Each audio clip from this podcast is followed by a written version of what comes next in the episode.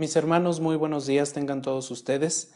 Damos gracias a Dios porque el día de hoy, en este domingo que Él nos permite adorarle, podemos abrir su palabra, podemos abrir nuestras Biblias, leer estos maravillosos textos y por supuesto meditar en la hermosa palabra de nuestro Señor.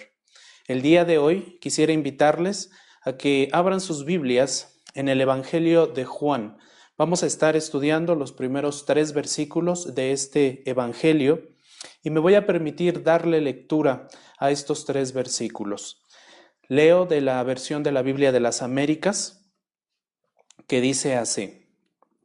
En el principio existía el verbo y el verbo estaba con Dios y el verbo era Dios. Él estaba en el principio con Dios. Todas las cosas fueron hechas por medio de Él, y sin Él nada de lo que ha sido hecho fue hecho. Cuando vamos al Evangelio de Juan, nos damos cuenta de que es un verdadero tesoro para el mundo. Este Evangelio contiene textos memorables, contiene bendiciones para cada uno de los integrantes del pueblo de Dios. Este Evangelio es simple para los niños. De hecho, los primeros versículos que los niños aprenden de la Biblia se encuentran en este Evangelio, pero al mismo tiempo este Evangelio es profundo, porque los adultos, aún aquellos adultos moribundos que están a punto de partir de este mundo, piden que les lean este Evangelio. Alguien dijo alguna vez que este Evangelio es una piscina lo suficientemente segura como para que un niño entre y se sumerja en ella. Pero al mismo tiempo, este Evangelio es lo suficientemente profundo como para que un elefante entre en esta piscina.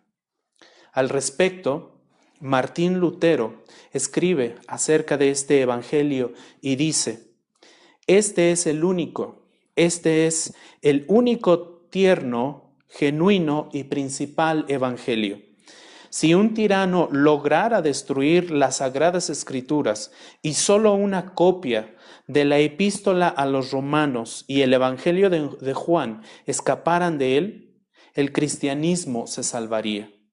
Vemos entonces que el Evangelio de, Juan es muy importante porque contiene verdades cruciales para el Evangelio, para la iglesia. Este Evangelio, por supuesto, no especifica el nombre de su autor, pero Juan afirma, el Evangelio de Juan afirma haber sido escrito por un testigo ocular y por un testigo de Jesús. Esto no lo dice Juan 21, 24. Juan nunca se, se menciona a sí mismo en el Evangelio. Sin embargo, sí se habla de aquel discípulo amado que evidentemente es el autor del Evangelio, el apóstol Juan. Irineo, un obispo del siglo II, Conoció, conoció durante su vida a muchas personas que habían conocido personalmente a Juan y él en sus escritos atestigua que Juan, el discípulo del Señor, así es nombrado por Irineo en sus escritos, el discípulo del Señor, atestigua que Juan escribe este Evangelio en Éfeso. Muchos, muchos han considerado el propósito de Juan como el de proporcionar material faltante en los demás evangelios. Otros más dicen que el propósito de este evangelio era combatir las herejías que en ese tiempo pues estaban entrando a las iglesias. Otros dicen que el propósito de este evangelio era hacer que el evangelio fuera más accesible a las mentes griegas. Muy probablemente fue así, pero lo cierto es que Juan, en su mismo Evangelio, nos dice cuál era su propósito, cuál era su meta al escribir estas palabras. Juan 20:31, si me acompañan con sus Biblias, dice lo siguiente, pero estas se han escrito para que creáis que Jesús es el Cristo, el Hijo de Dios, y para que al creer tengáis vida en su nombre. Este es el propósito, esta es la meta de Juan, esta es la intención con la cual escribe este Evangelio, que nosotros creamos en Jesús, creamos que Él es el Cristo, el Hijo de Dios, y podamos creer y tener vida en su nombre. Por eso, Por eso cuando la gente pide un lugar en la Biblia para aprender acerca de Jesús, la respuesta más común es ve al Evangelio de Juan y léelo. Y ahí conocerás a Jesús, ahí conocerás a Dios. Definitivamente el Evangelio de Juan es un tesoro provisto por Dios mismo. El Espíritu Santo movió a este discípulo amado para mostrarnos a Jesús, para mostrarnos a Jesús como Salvador y también como Hijo unigénito, como Hijo divino de Dios. Todo con el propósito de que pudiéramos creer y ser salvos. Vayamos al primer punto de este sermón. La primera sección se llama Jesús el Verbo, la deidad. Jesús el Verbo, la deidad. Juan quiere que comprendamos que Jesús es Dios. Ese es el objetivo de Juan. Decirnos que Jesús es Dios, un Dios hecho carne, un Dios que se hizo verdaderamente hombre, pero pero vemos en el prólogo que Juan da una explicación teológica de la venida de Jesús al mundo muy, pero muy detallada, comenzando con su origen eterno. Un origen eterno antes de la creación de todas las cosas que nosotros conocemos. Juan comienza diciendo lo siguiente, lea conmigo por favor ahí el versículo 1 del capítulo 1, dice, en el principio existía el verbo. ¿Le parecen conocidas estas palabras? Bueno, seguramente porque las ha oído en el Antiguo Testamento también. Y es que de hecho el Antiguo Testamento comienza con estas palabras. Génesis 1.1 dice, en el principio creó Dios. ¿Qué es lo que está pasando aquí? Bueno, Juan está colocando a Jesús donde esperamos ver a Jesús. Juan está colocando a Jesús en el principio. En el principio Dios, dice Juan, en el principio era la palabra, en el principio era el verbo, en el principio existía el verbo. El tema de este Evangelio entonces es declarado de inmediato. Juan no se tarda en declararnos el tema de, su escrito. El hombre Jesús que vivió, murió, fue sepultado y resucitó, se identifica inmediatamente, sin tardanza, como Dios. Mark Johnson escribe lo siguiente, cito, sin disculpas ni tardanzas, Juan retrocede en el tiempo más allá de Belén, donde nació Jesús, y más allá de Nazaret, donde fue concebido. De hecho, más allá del comienzo del tiempo. Y nos permite vislumbrar a una persona gloriosa que tiene una existencia eterna. Así entonces, Juan capítulo 1.1 nos enseña la deidad de Jesús en tres aspectos principalmente. El primero de estos aspectos que menciona Juan para enseñarnos acerca de la deidad es comenzando con su, con su esencia eterna comenzando con su ser eterno. Dice Juan, en el principio existía el verbo, en el principio existía el verbo. Cuando la creación se hizo, cuando la creación vino a existir, cuando la creación surgió de la nada, Jesús, aquí, aquí mencionado como el verbo, ya era, ya existía, ya habitaba, ya estaba con el Padre. Esta fue una declaración importante en la lucha de la iglesia con los primeros herejes.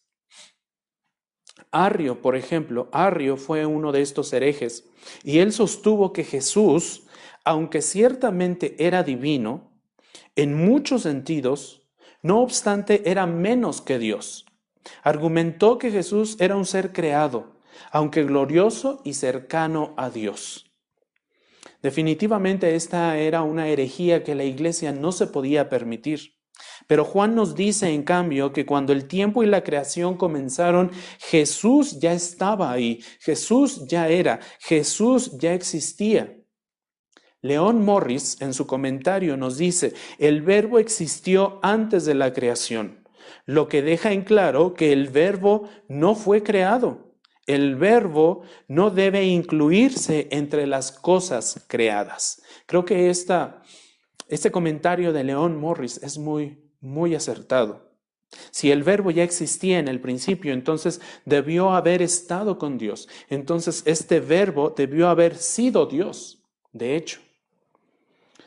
Un segundo aspecto por medio del cual eh, Juan nos enseña acerca de la deidad de Jesús se muestra con la frase que él escribe y que dice, el verbo estaba con Dios. El verbo estaba con Dios. El verbo es una persona que tiene una relación con Dios entonces. Esto es lo que está denotando esta parte del versículo una relación de comunicación, una relación de diálogo. Estaban cara a cara, frente a frente, dialogando, conviviendo, comunicándose, teniendo una comunión íntima. Ese es el sentido de esta frase. El verbo estaba con Dios, el verbo disfrutaba del Padre, el Padre disfrutaba del Hijo.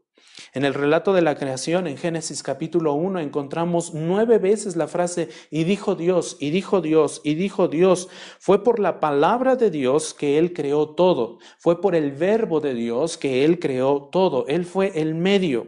Juan ahora dice que esa palabra es una persona que estaba con Dios, que disfrutaba de comunión con Dios. Esta declaración nos arroja luz sobre todo cuando vamos y leemos Génesis capítulo 1, versículo 26, cuando, cuando dice este versículo, y dijo Dios, hagamos.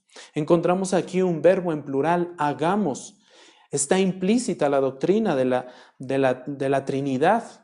Encontramos a Dios Padre, encontramos a Dios Hijo y encontramos a Dios Espíritu Santo actuando y obrando conjuntamente. Por eso dicen, hagamos al hombre. Y luego encontramos otra palabra plural, a nuestra imagen. El Dios Trino estaba creando, el Dios Trino estaba haciendo a un hombre a su imagen, a nuestra imagen, dice la palabra de Dios. Dios estaba hablando por medio de la palabra, Dios estaba hablando por medio de su verbo, Dios estaba hablando. Juan aclara en los versículos 2 y 3 de su primer capítulo esta gran verdad y dice en estos versículos, Él estaba en el principio con Dios. Todas las cosas fueron hechas por medio de Él y cuando dice por medio de Él se está refiriendo a Jesús, se está refiriendo al Cristo, se está refiriendo a Dios Hijo. Y sin Él, y sin Cristo, y sin el Verbo, y sin la palabra, nada de lo que ha sido hecho fue hecho, afirma Juan. Entonces, la palabra o el verbo es el ejecutor de Dios. Dios ordena, Dios decreta, y quien ejecuta es Dios Hijo. El agente que cumple la voluntad de Dios es Dios Hijo. Dios Padre manifiesta lo que ha de hacerse. Dios Padre dice lo que ha de hacerse. Dios Padre muestra su voluntad al Hijo y el Hijo la ejecuta. Dios dijo, sea la luz, e inmediatamente el verbo hizo la luz.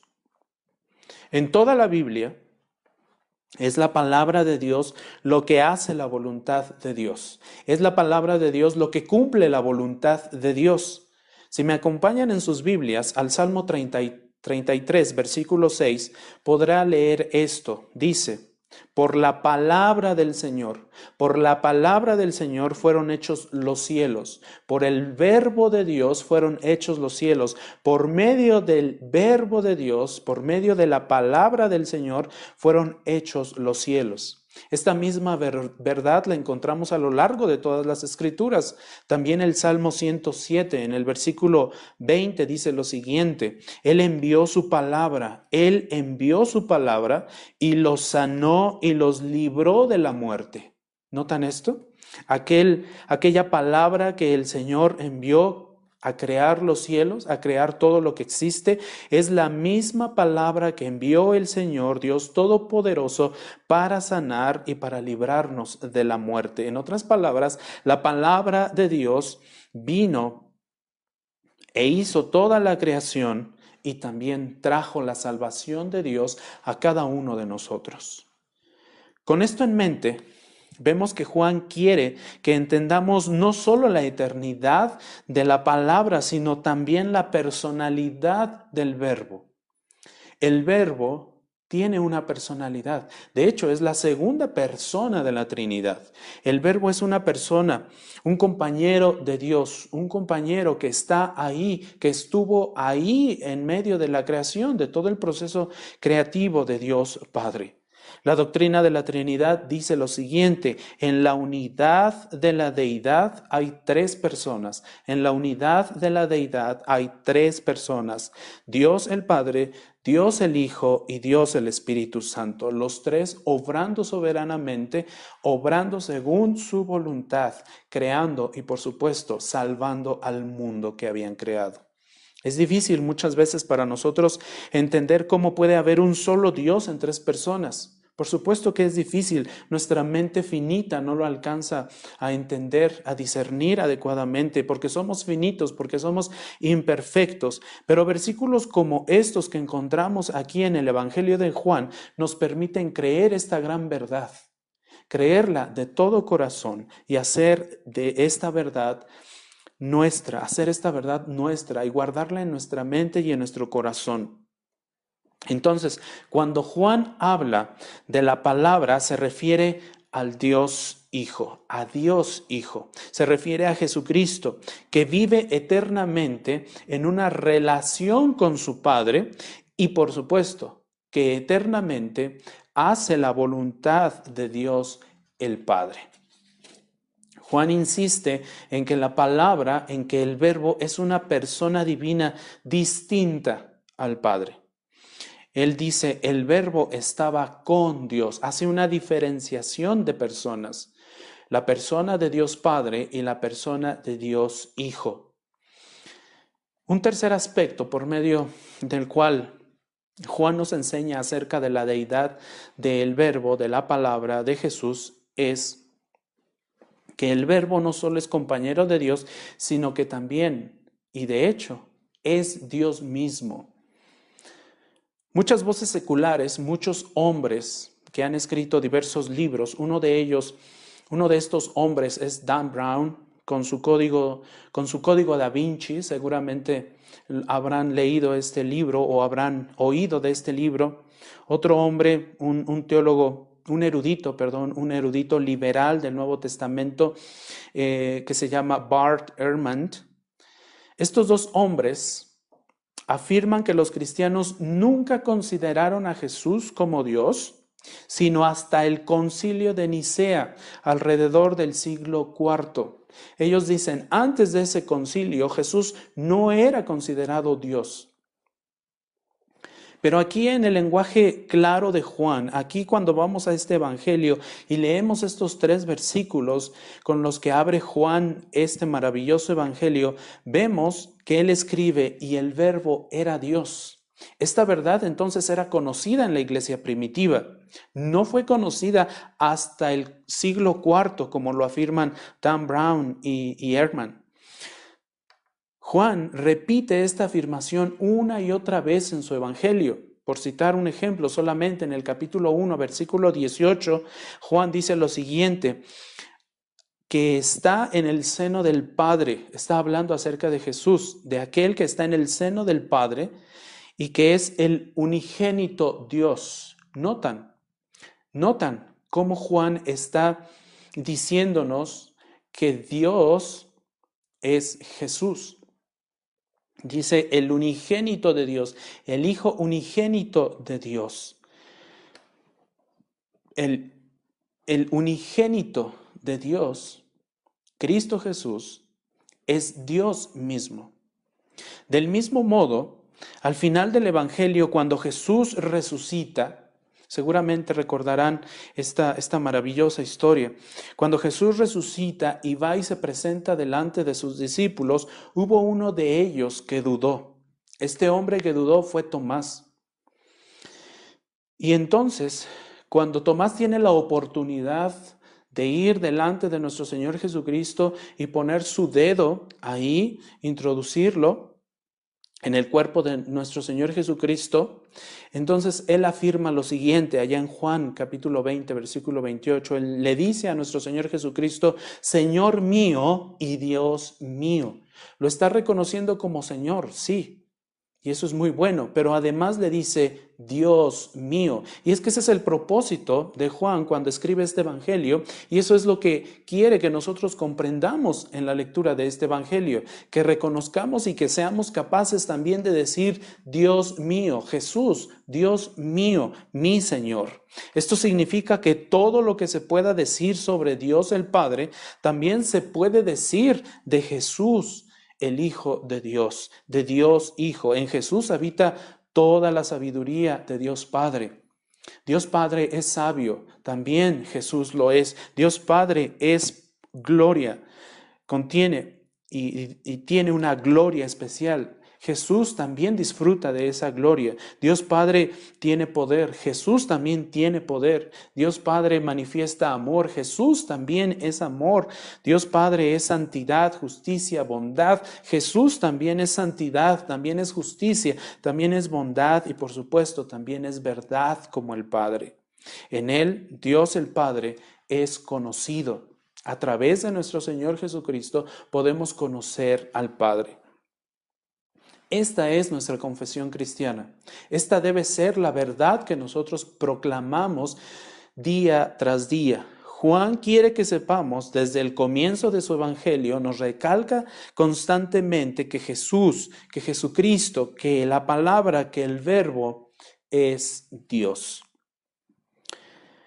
Y una vez que declara la deidad de Cristo tan claramente como lo hemos leído aquí en el versículo 1 del capítulo 1, entonces nos damos cuenta de que este versículo, a través de la historia, de que esta gran, gran verdad ha sido atacada constantemente a través de los siglos.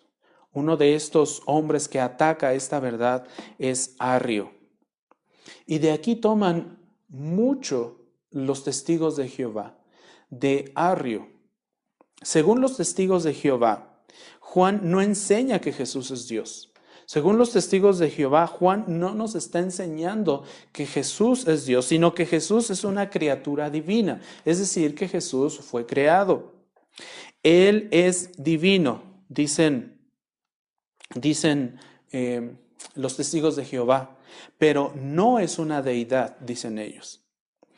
Esto se basa en el hecho de que en la frase final del versículo, Juan coloca un artículo definido antes de la palabra verbo. Juan dice, y el verbo, el artículo él, aparece justo antes de la palabra verbo, pero no antes de la palabra Dios. Literalmente afirman que Juan dice, el verbo era un Dios. Los testigos de Jehová interpretan mal la palabra de Dios y por supuesto traducen mal este versículo. Ellos supuestamente, ellos deben de decir, el texto era, perdón, el verbo era un Dios, pero no el Dios. Cuando nosotros encontramos esta, esta herejía delante de nosotros, ante personas que la proclaman, que la predican, que la enseñan, tenemos que dar una respuesta. Y podemos responder de cuatro formas distintas a esta herejía. Una primera forma de responder a esta herejía es, bueno, que a lo largo del Evangelio de Juan, Juan intenta constantemente que identifiquemos a Jesús como Dios. En todo su evangelio vamos a encontrar que esta verdad es recalcada una y otra vez por Juan y nos dice que Jesús es Dios. Nuestra enseñanza de la deidad, querida iglesia, no depende solo del primer versículo del evangelio de Juan. Nuestra enseñanza de la deidad de Cristo depende de todo el contenido que está en el evangelio de Juan, hablándonos acerca de que Jesús, de que el verbo, de que la palabra es Dios mismo. Juan 1.18 dice, el, el unigénito Dios que está en el seno del Padre. Una vez más, Juan nos afirma que Jesús, el Hijo unigénito de Dios, es Dios. Una segunda forma por la cual podemos ah, contestar a esta herejía es, bueno, si Juan hubiera querido decir que Jesús era solo un ser divino, un ser creado y no una deidad, entonces hubiera utilizado la palabra griega para referirse a ese ser divino, que hubiera sido theos. Pero no, Juan utilizó la palabra theos, que quiere decir Dios. Un tercer argumento que nosotros podemos presentar es que en la gramática griega no existe un artículo definido para cada uno de los sustantivos que aparece en esta frase. Es decir, el mismo artículo definido sirve para ambos sustantivos. El artículo el sirve tanto para verbo como para Dios. En otras palabras, en griego, en la estructura gramatical griega, no existe la forma de decir y el verbo era el Dios. No existe eso.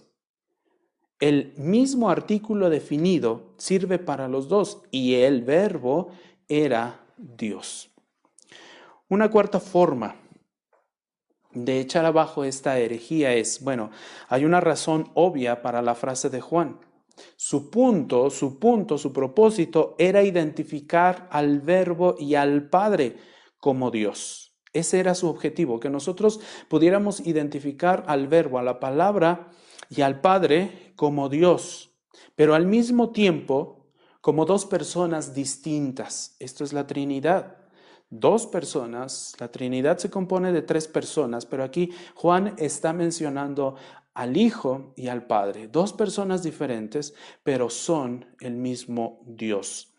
Si Juan hubiera escrito y el verbo era el Dios, eso nos hubiera llevado a identificar a Jesús con Dios y no los hubiéramos podido distinguir realmente el uno del otro.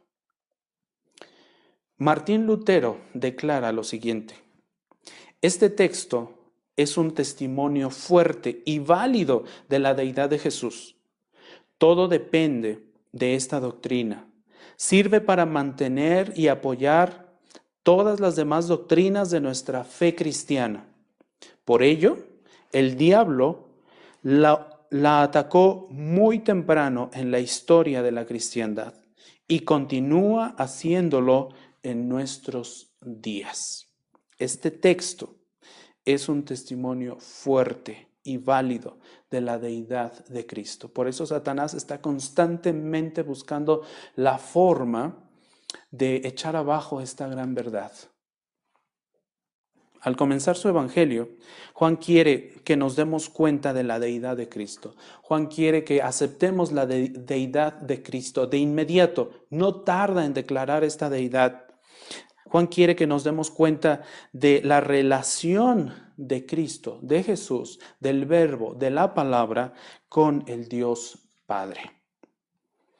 A.W. Pink dice lo siguiente, el que fue anunciado por los ángeles a los pastores de Belén, que caminó por esta tierra durante 33 años, que fue crucificado en el Calvario y que se levantó triunfante de la tumba y que 40 días después partió de estas escenas, no era otro que el Señor de la gloria. No era otro que el Señor de la gloria. ¿Cuánta razón tiene A.W. Pink?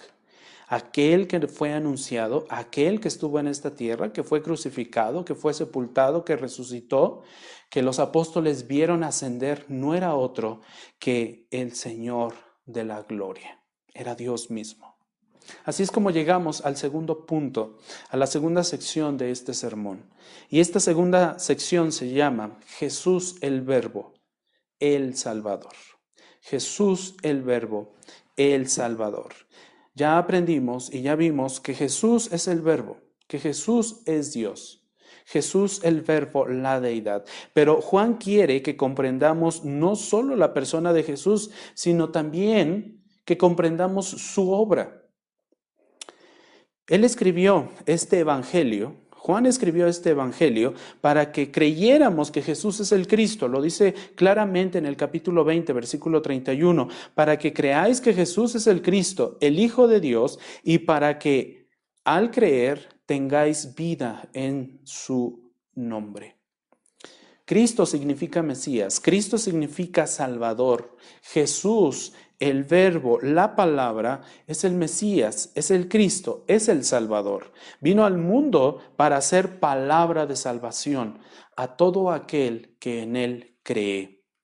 Y Juan emplea la frase el verbo.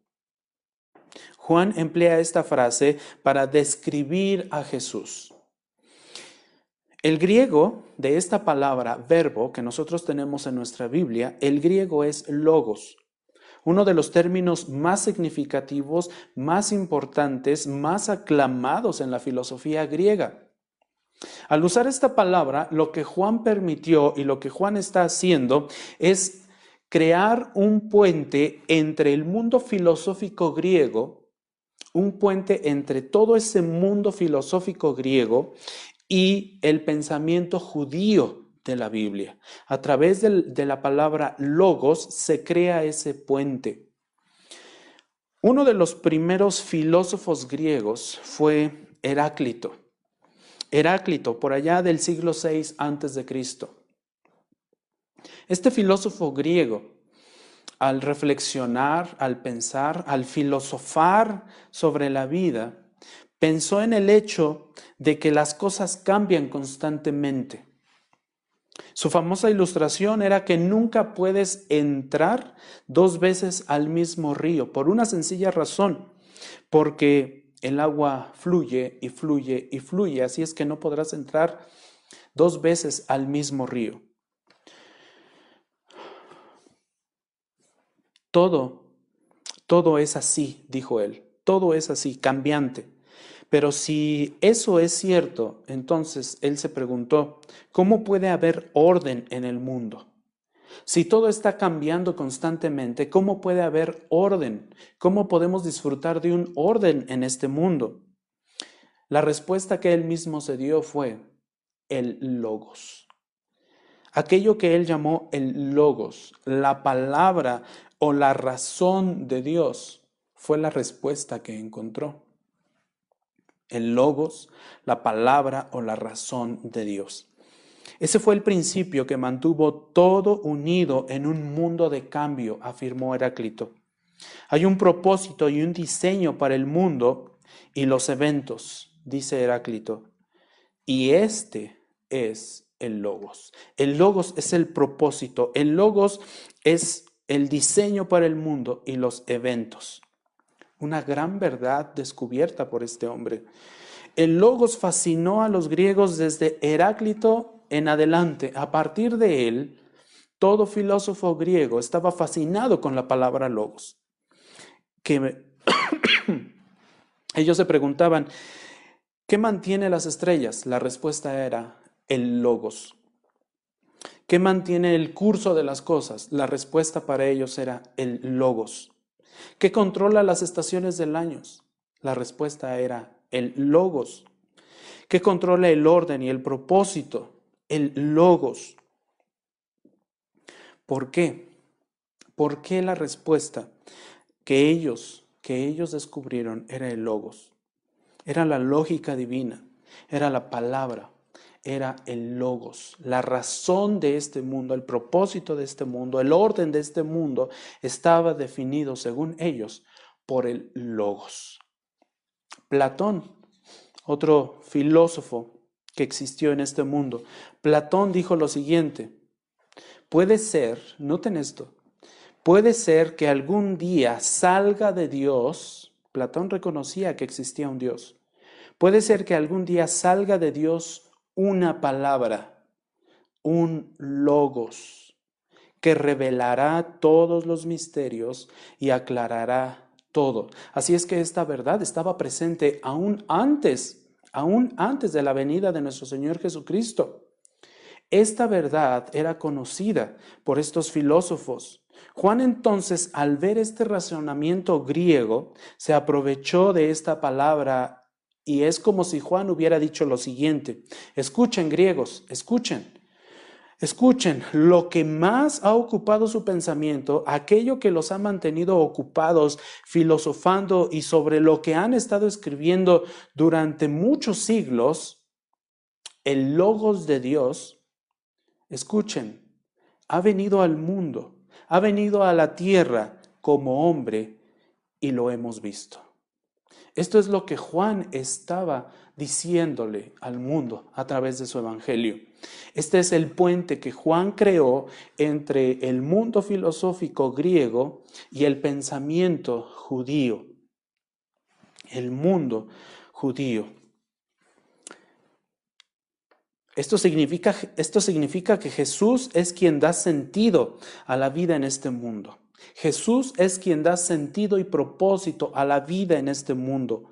La gente de hoy vive, vive muchas veces sin un propósito, sin una meta, sin, sin nada que le dé felicidad.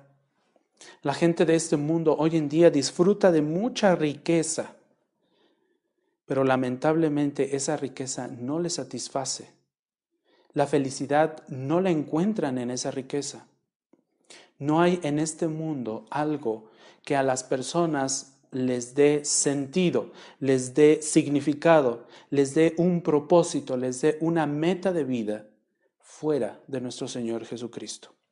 Estamos hechos a imagen de Dios, Génesis 1.26, y solo cuando conocemos a Dios, y es solo cuando hacemos su voluntad, que encontramos el significado y la alegría en nuestra vida.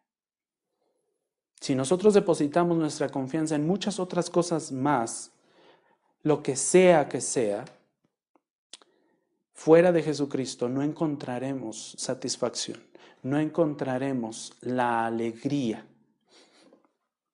Hablando en términos griegos, Juan dice que Jesús es el logos. Juan dice que Jesús es la palabra. Juan dice que Jesús es el verbo que nos lleva a la mente y al corazón de Dios, que nos conduce a Dios mismo. Jesús es el camino, la verdad y la vida. Es a través de Él que nosotros podemos, es, es solamente a través de Él que nosotros podemos ir al Padre. Es solamente a través de Él que nosotros podemos caminar hacia el Padre y dirigirnos hacia Él. Más adelante, en este prólogo, Juan dice en el versículo 14, capítulo 1 de Juan, versículo 14, dice, y el verbo se hizo carne y habitó entre nosotros y vimos su gloria, gloria como del unigénito del Padre, lleno de gracia y lleno de verdad. Y el verbo y la palabra y el logos se hizo carne, el logos vino. La palabra no tiene sentido, perdón, la vida no tiene sentido hasta que nos encontramos con Jesús. La vida no tiene sentido hasta que nos encontramos con esta bendita palabra, hasta que nos encontramos con el logos. Pedro se dio cuenta de esto y cuando en alguna ocasión Jesús le preguntó a dónde iría, Pedro le responde, de la, siguiente, de la siguiente manera, allá en Juan 6:68, Pedro le dice, ¿a quién iremos? ¿A quién iré? Tú tienes palabras de vida eterna. Solamente tú tienes palabras de vida eterna. ¿A quién más quieres que vaya? No hay nadie más a quien nosotros podamos ir y acudir. Solamente a Jesús. Jesús, entonces, el verbo, la palabra, también viene como la respuesta a los grandes problemas de la vida. Por ejemplo, el ser humano tiene un gran dilema, el dilema de la vida y la muerte, el dilema de la vida y la muerte. Queremos vivir, pero la triste realidad es que todos morimos. Queremos vivir más, más tiempo, pero la triste realidad es que todos morimos. Jesús responde a este, a este problema, a esta, a esta angustia por parte del hombre, a esta a este dilema que el hombre tiene constantemente. Y él dice en Juan capítulo 11 versículos 25 y 26, dice, Jesús le dijo, yo soy la resurrección y la vida. El que cree en mí, aunque muera, vivirá. Y todo el que vive y cree en mí, no morirá jamás. ¿Crees esto? Pregunta Jesús. ¿Crees esto? El que cree en mí no morirá jamás. Pero nuestro mayor problema no es este. Nuestro mayor dilema como seres humanos no es el de la vida y la muerte. Nuestro mayor problema como raza humana es que estamos separados de Dios. Y estamos separados de Dios por causa de nuestro pecado, de nuestros grandes pecados, de nuestra gran ofensa delante de Dios, hacia Dios. Nuestra culpa nos ha colocado bajo su ira. Nuestra culpa nos ha colocado bajo su ira. Y no hay ninguna forma en la que nosotros nos podamos salvar a nosotros mismos. Por eso Jesús, el verbo, por eso Jesús, la palabra, es nuestra única respuesta. Podemos resolver este gran dilema, sí, pero solamente por medio de Jesús. Él vino a morir por nuestros pecados para que pudiéramos reconciliarnos con Dios. Juan es muy claro en los versículos 14 y 15 del capítulo 3 de su Evangelio. Juan dice, es necesario que sea levantado el Hijo del Hombre y cuando dice el Hijo del Hombre está hablando de Jesús. Está hablando de la palabra, está hablando del verbo, está hablando del logos. Es necesario que este logos sea levantado para que todo aquel, para que todo aquel ser humano que cree tenga en él vida eterna. Jesús sabía cómo arreglar este mundo roto y lo hizo. Jesús sabía cómo reconciliar al Padre con la humanidad y lo hizo. Jesús sabía cómo justificar delante del Padre a una humanidad pecadora. Y lo hizo. Jesús arregló el mundo derramando su propia sangre. Jesús arregló este mundo, reconcilió a este mundo por medio de su sangre. Nos ofrece el regalo gratuito de la vida eterna a través de la fe en Él. Nosotros podemos encontrar la felicidad, sí, pero no en cualquier cosa. No en cualquier cosa fuera de Jesús. Nosotros podemos encontrar la felicidad, sí, pero solamente en Jesús. Así es como llegamos entonces a la tercera sección de este sermón. Esta tercera sección la he titulado Jesús, el verbo de Dios para nosotros. Jesús, el verbo de Dios para nosotros. Jesús es el verbo, Jesús es la deidad, Jesús es la palabra de salvación, como lo hemos visto, pero lo más importante para nosotros es que Jesús es la palabra de Dios para nosotros. Porque Jesús es la palabra eterna de Dios y porque, como nos dice Juan 1.14, y el verbo se hizo carne y habitó entre nosotros, entonces ahora nosotros podemos conocer a Dios. Ya que Jesús es la palabra eterna de Dios, entonces podemos conocer a Dios mismo. Esto fluye, esto mana, esto es lo que describe Juan cuando nos dice el verbo. Todos nos mostramos a través de nuestras palabras. Todos nos mostramos al mundo a través de nuestras palabras. Nos describimos a nosotros mismos a través de nuestras palabras. Y en Cristo el discurso de Dios se cumple de una forma perfecta y elocuente. Cuando vamos a la carta a los Hebreos en el capítulo 1, versículos 1, 2 y 3, leemos cómo las palabras de Dios son descritas, son manifestadas a través de nuestro Señor Jesucristo. Hebreos capítulo 1, versículos 1, 2 y 3 dice lo siguiente, Dios, habiendo hablado hace mucho tiempo, Dios, Dios Padre, habiendo hablado hace mucho tiempo, en muchas ocasiones y de muchas maneras a los padres por los profetas, en estos últimos días nos ha hablado por su Hijo. ¿Notan eso? En estos últimos días nos ha hablado por su Hijo, a quien constituyó heredero de todas las cosas, por medio de quien hizo también el universo. Esto ya lo hemos hablado hace un momento. Verso 3. Él es el resplandor de su gloria y la expresión exacta de su naturaleza. ¿Notan eso? Él es el resplandor de su gloria y la expresión exacta de su naturaleza y sostienen y sostiene todas las cosas por la palabra de su poder. Después de llevar a cabo la purificación de los pecados, se sentó a la diestra de la majestad en las alturas, dice el escritor a los hebreos. Ahora escucha el testimonio de Jesús en el Evangelio de Juan. Jesús mismo declara esta gran verdad que encontramos en el versículo 3 del capítulo 1 de Hebreos. Jesús en Juan 10:30 dice, yo y el Padre somos uno.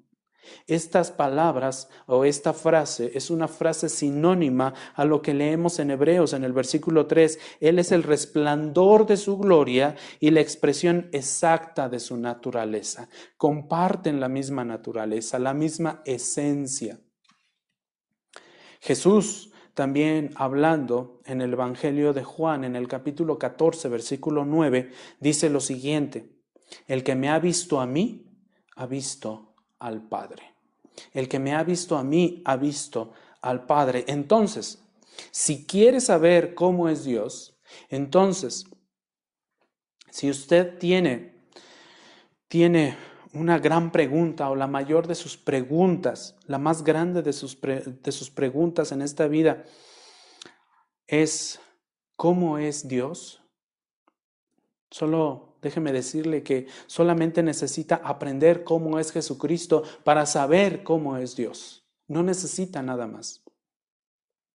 Jesús es Dios. Jesús es uno con el Padre. Así es que si conoce a Jesús, también conocerá al Padre. Debido a que Jesús es la palabra viva de Dios y porque Dios nunca cambia, Dios siempre fue y es como Jesús. Esta es una gran verdad. Debido a que Jesús es la palabra viva de Dios y porque Dios nunca cambia, Dios siempre fue y es como Jesús siempre como Cristo, siempre. William Barclay, en su comentario, dice lo siguiente, si el verbo estaba con Dios antes de que comenzara el tiempo, como ya lo hemos confirmado, si la palabra de Dios es parte del esquema eterno de las cosas, significa que Dios siempre fue como Jesús a veces tendemos a pensar en Dios como justo, santo, severo y vengador. Y a veces también tendemos a pensar que algo que Jesús hizo cambió la ira de Dios en amor y alteró la actitud de Dios hacia los hombres. El Nuevo Testamento no sustenta en nada esta idea. Todo el Nuevo Testamento nos dice nos dice, y este pasaje de Juan especialmente nos dice, que Dios siempre ha sido como Jesús. Comparten la misma naturaleza. Jesús es Dios, Dios es Jesús. Dios es santo, Jesús también lo es. Dios es compasivo, Jesús también lo es. Dios es afectuoso, Jesús también lo es. Dios es soberano, Jesús también es soberano. Dios es poderoso, Jesús también es poderoso. Jesús se revela a sí mismo con todos estos atributos y muchos más a través de todo el Evangelio de Juan. Pero sobre todo Jesús revela el amor de Dios para cada uno de nosotros.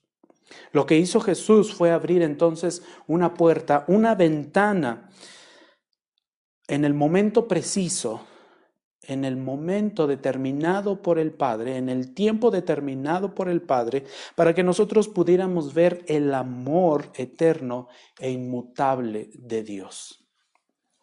Otra vez, el verbo, la palabra, cumpliendo la voluntad de Dios Padre. Esto es lo que dice el versículo más grande en Juan, y muy probablemente es el versículo más grande en toda la Biblia, por la verdad que manifiesta y por la verdad que declara. Juan 3:16 seguramente lo conoce de memoria, porque de tal manera amó Dios al mundo, de tal manera, de una manera única, inigualable. De tal manera amó Dios al mundo que dio a su Hijo unigénito, a nuestro Señor Jesucristo, al Verbo, al Logos, a la palabra, para que todo aquel, para que todo aquel humano para que todo aquel que pertenece a la raza humana, que crea en Él, no se pierda, no sufra condenación, no sufra tormento eterno en el infierno, mas tenga vida eterna. Porque de tal manera amó Dios al mundo que dio a su Hijo unigénito para que todo aquel que cree en Él no se pierda, mas tenga vida eterna. Juan 1.14, ya lo hemos leído, y dice, y el verbo se hizo carne, y habitó entre nosotros, y vimos su gloria, una gloria como del unigénito del Padre, lleno de gracia y de verdad. Jesús es la verdad. Si quieres ver la gloria de Dios, si quieres ver la santidad de Dios, si quieres ver la compasión de Dios, si quieres ver el poder de Dios, pero sobre todo si quieres ver el amor de Dios, mira hacia Jesús. Ve a Jesús. Allí encontrarás la esencia del Padre.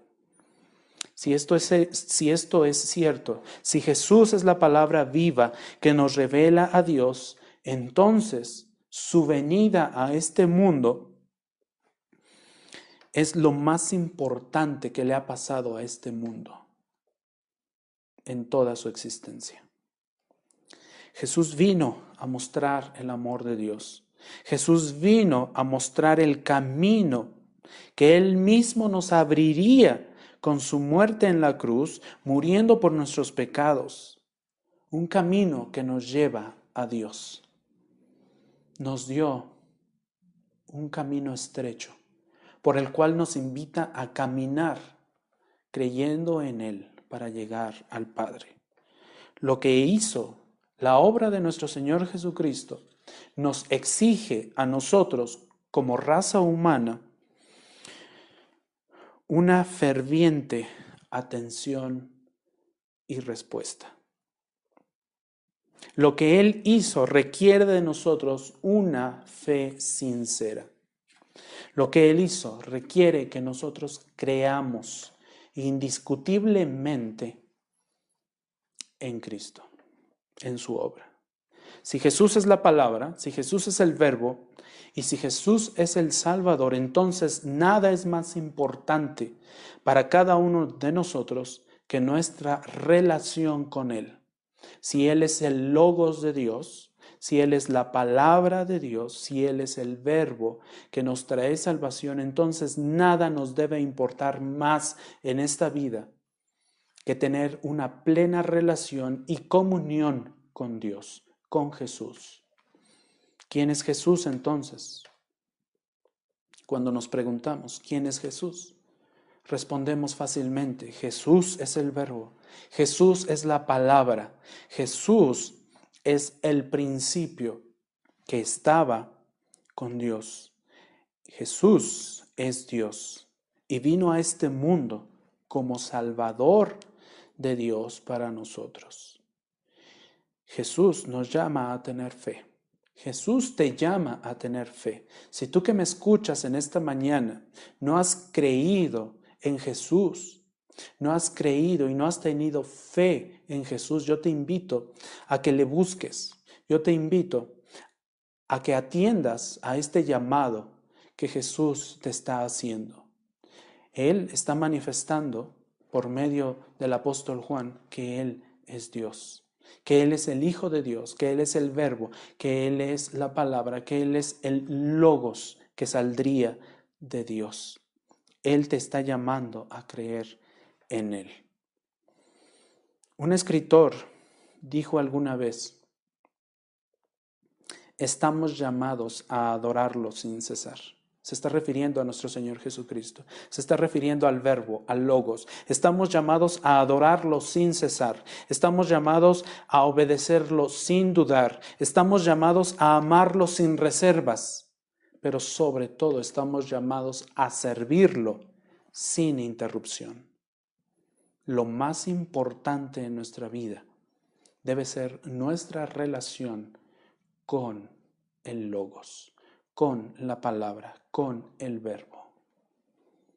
En palabras de Juan, Juan dijo allá en el capítulo 20, versículo 31, todas estas cosas que he escrito las he escrito para que creáis que Jesús es el Cristo, el Hijo de Dios, y para que al creer tengáis vida en su nombre.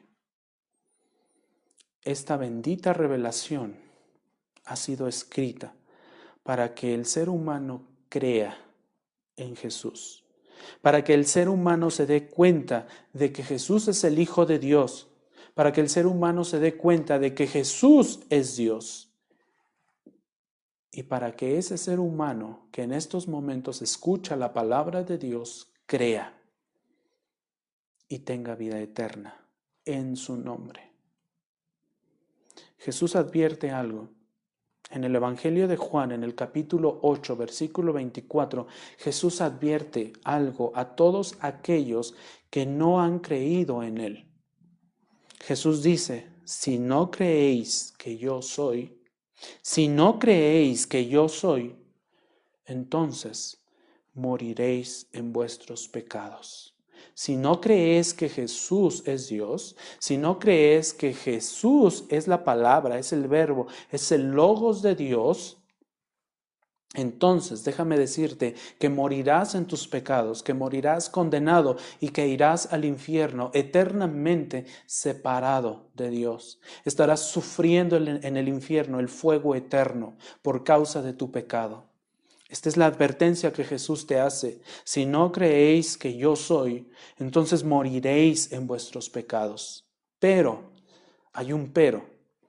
Ahí mismo, en el capítulo 8, versículo 31 y 32 de este capítulo 8 de Juan, Jesús mismo dice, si vosotros permanecéis, si vosotros permanecéis en mi palabra, verdaderamente sois mis discípulos y conoceréis la verdad, y la verdad os hará libres. Si tú no crees en Jesús, si tú no llegas a creer en Jesús, que es Dios mismo, si tú no llegas a creer en Jesús, que es la palabra, el verbo de Dios, vas a morir en tus pecados. Pero si crees si respondes a este llamado que nuestro Señor Jesucristo te está haciendo, si crees en esta bendita palabra, verdaderamente te convertirás en uno de sus discípulos y conocerás la verdad y esa verdad te hará libre y esa verdad permitirá que tú ya no seas condenado. Vamos a orar juntos. Padre, una vez más te damos gracias. Una vez más te damos gracias porque nos has permitido abrir tu palabra, porque nos has permitido, Señor, escudriñar y leer estos preciosos versículos que nos hablan de la deidad de nuestro Señor, de nuestro Salvador, de nuestro Señor Jesucristo. Gracias, Padre, porque enviaste a tu verbo, a tu palabra, como Dios, como Salvador y porque lo has dispuesto y lo, lo le permitiste estar en esta tierra para morir por nosotros y darnos libertad. Ciertamente Él vino a dar libertad a los cautivos y por ello te damos gracias. Ruego, Padre Santo, que esta palabra, esta palabra que emana de ti, quede plasmada en la mente y en el corazón de cada uno de mis hermanos que escucha este mensaje, un mensaje de parte tuyo. Ruego que tu palabra, que es viva y eficaz y más cortante que espada de dos filos, penetre hasta lo más profundo en el corazón y en la mente de todo aquel que escucha este mensaje y que no ha creído en ti. Ruego por la salvación de todos aquellos que aún no te conocen. Y Padre, te ruego que tengas misericordia de cada uno de nosotros, porque ciertamente contra ti y solo contra ti hemos pecado. Ruego tu perdón. Ruego, Señor, que tengas misericordia, que muestres tu amor una vez más a cada uno de nosotros a través de tu protección, de tu cuidado, y que nos mantengas con bien, Señor, en todas estas circunstancias que estamos viviendo hoy como iglesia, como nación y como mundo entero. En el nombre de Cristo Jesús te damos gracias. Amén.